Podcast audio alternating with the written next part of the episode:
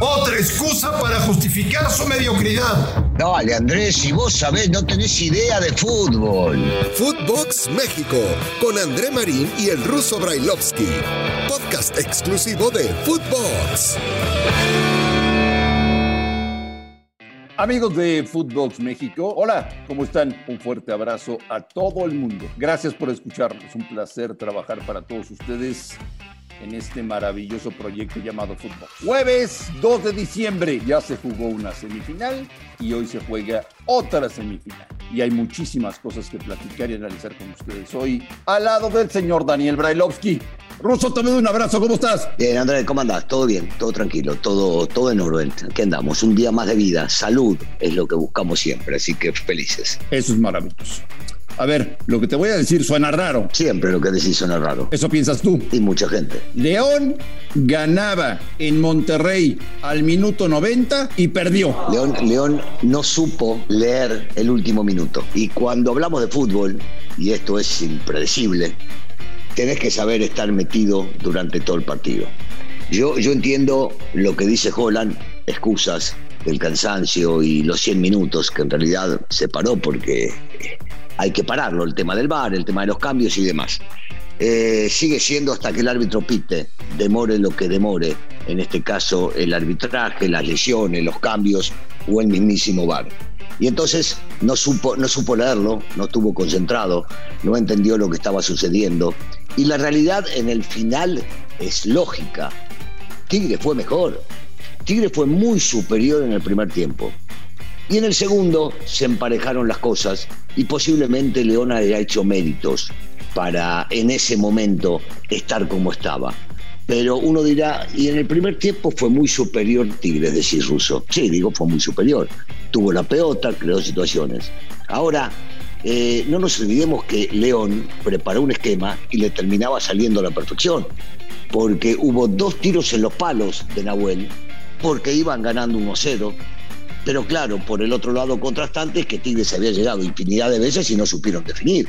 Entonces no era, no era algo normal que vaya 1 a 0 ganando el León, tampoco era normal que Tigres no haya convertido.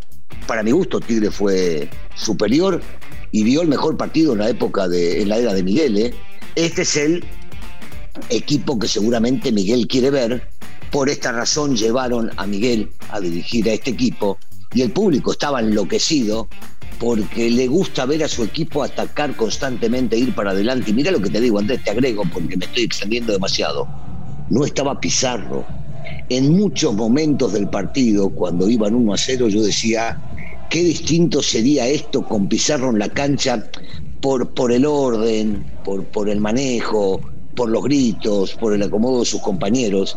Y Pizarro no estuvo.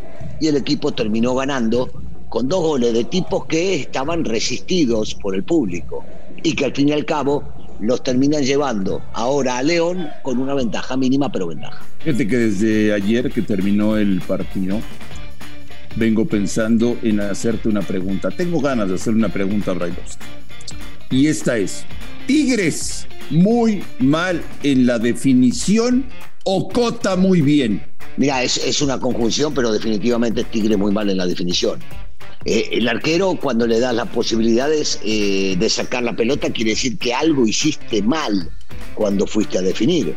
Porque la lógica indicaría que si yo tengo la pelota y yo voy a decidir dónde la voy a colocar y el arquero me la tenía tapando, yo tenía en este caso la alternativa de cambiarlo. Fui yo el que no la cambió, fui yo el que no decidió bien fui yo el que no terminó haciendo al 100 lo que debía hacer para que la pelota entre. Y ahí aparece el arquero, gran figura Cota, gran arquero Cota, merecido lo de estar en la selección y hasta no sé si no va a terminar viajando al Mundial.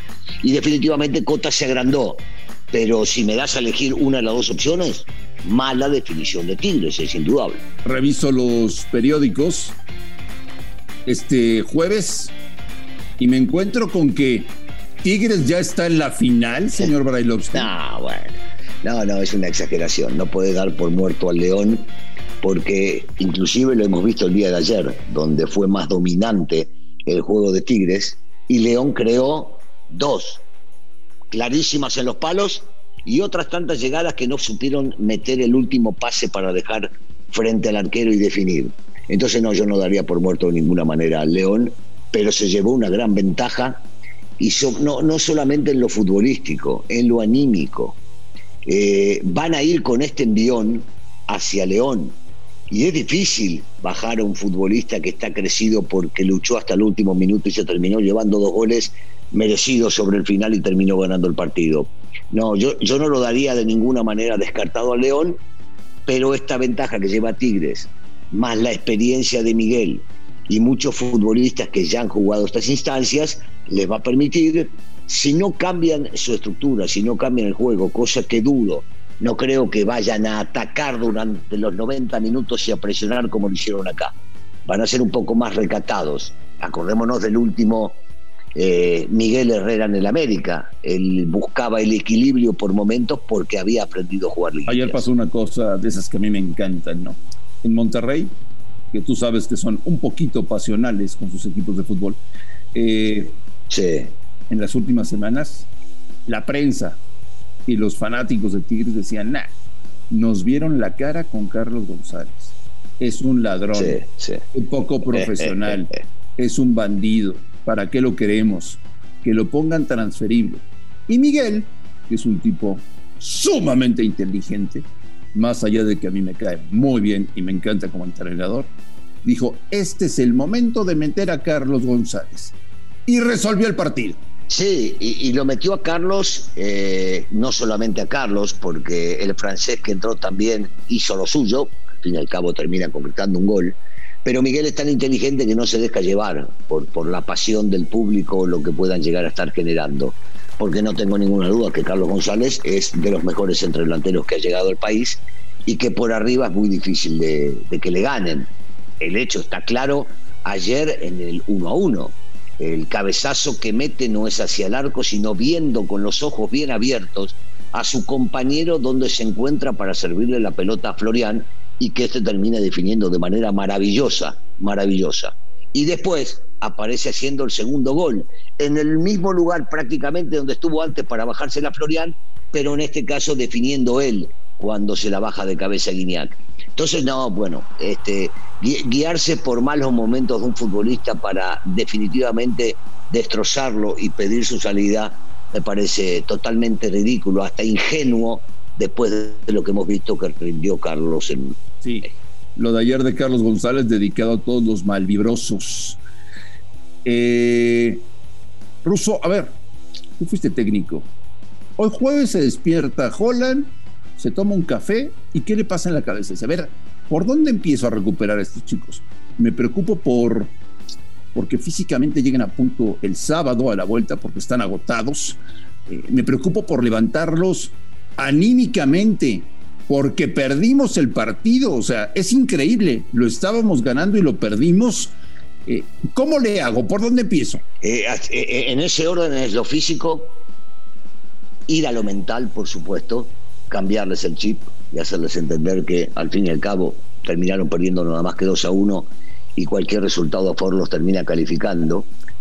Y, yo, yo, diría no variar en lo que piensan y en lo que están convencidos. Porque en ningún momento vimos a León ganando, inclusive, que no intentara salir jugando. Cosa rara en este fútbol, ¿no?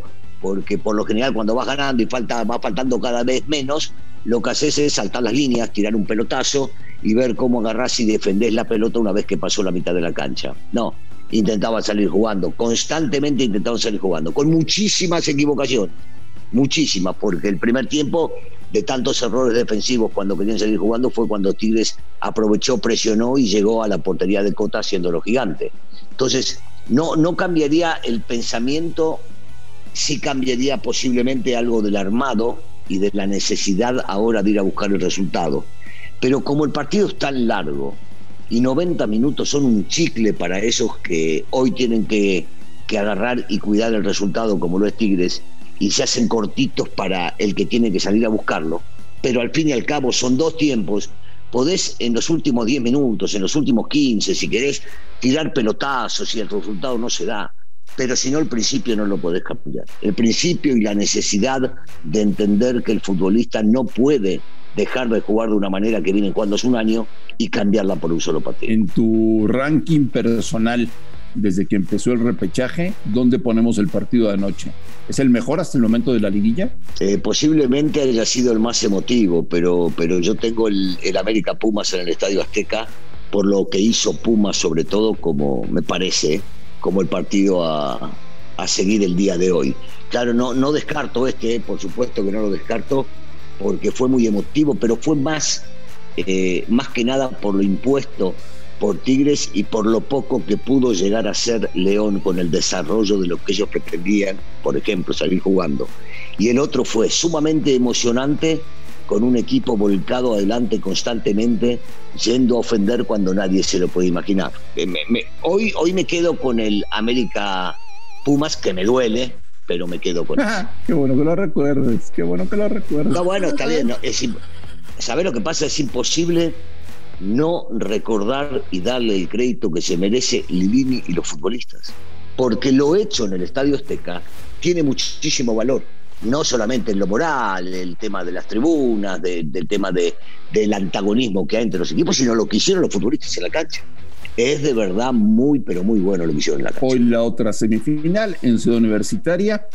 Eh, ya será un tema que quisiera yo platicar con el señor Brailovsky en los próximos días, porque en este momento estamos metidos en las semifinales del Campeonato Mexicano, pero mientras en México se le anuncia a la gente estadios llenos al 100%, en Alemania y en otros países de Europa cierran estadios.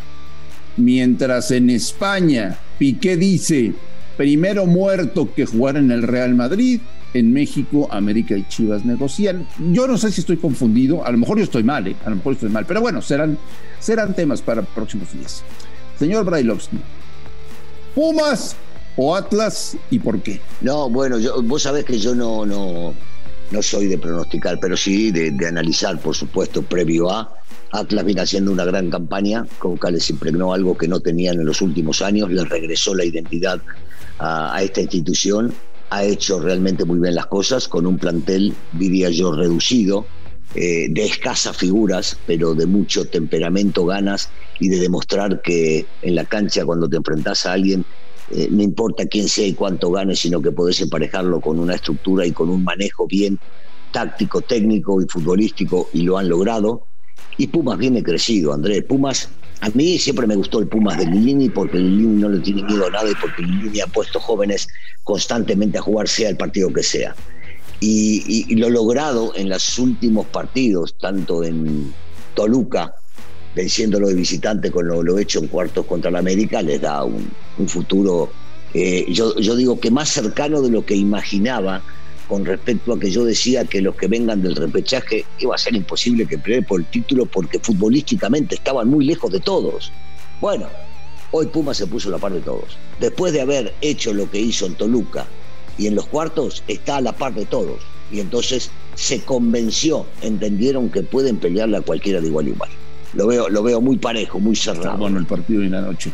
Pues mañana, señor Brailovsky, estaremos platicando ya de qué pasó con las idas de semifinales.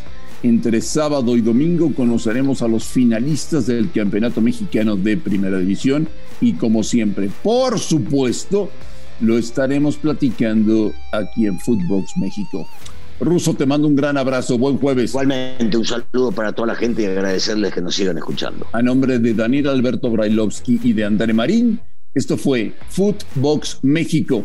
Gracias por escucharnos. Un fuerte abrazo y estamos en contacto el día de mañana. Footbox México, un podcast con André Marín y el ruso Brailovsky, exclusivo de Footbox.